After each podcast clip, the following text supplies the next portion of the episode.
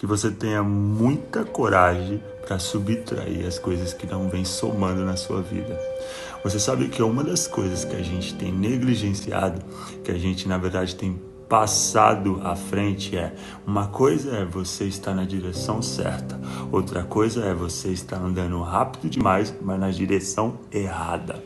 Então são coisas totalmente diferentes. Então, mais importante que a velocidade é a direção, porque quando você está na direção correta, importa se ainda que você não esteja tão rápido, mas se a direção estiver certa, é o mais importante. Então, que você possa entender que tem coisas que você precisa é, subtrair porque não somam mais e que você precisa apontar na direção certa. Então, estar na direção certa é aquilo que vai ser tão tão importante na sua jornada.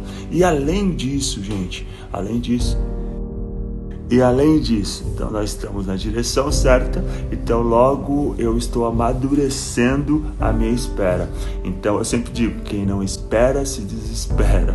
Eu tome cuidado, porque essa ansiedade em não saber esperar pode te levar ao desespero. Cuide muito bem disso, porque quando nós amadurecemos no tempo, sabendo que as coisas vão de fato acontecer no tempo certo, significa de uma das, um dos sintomas maiores de que nós estamos na direção certa.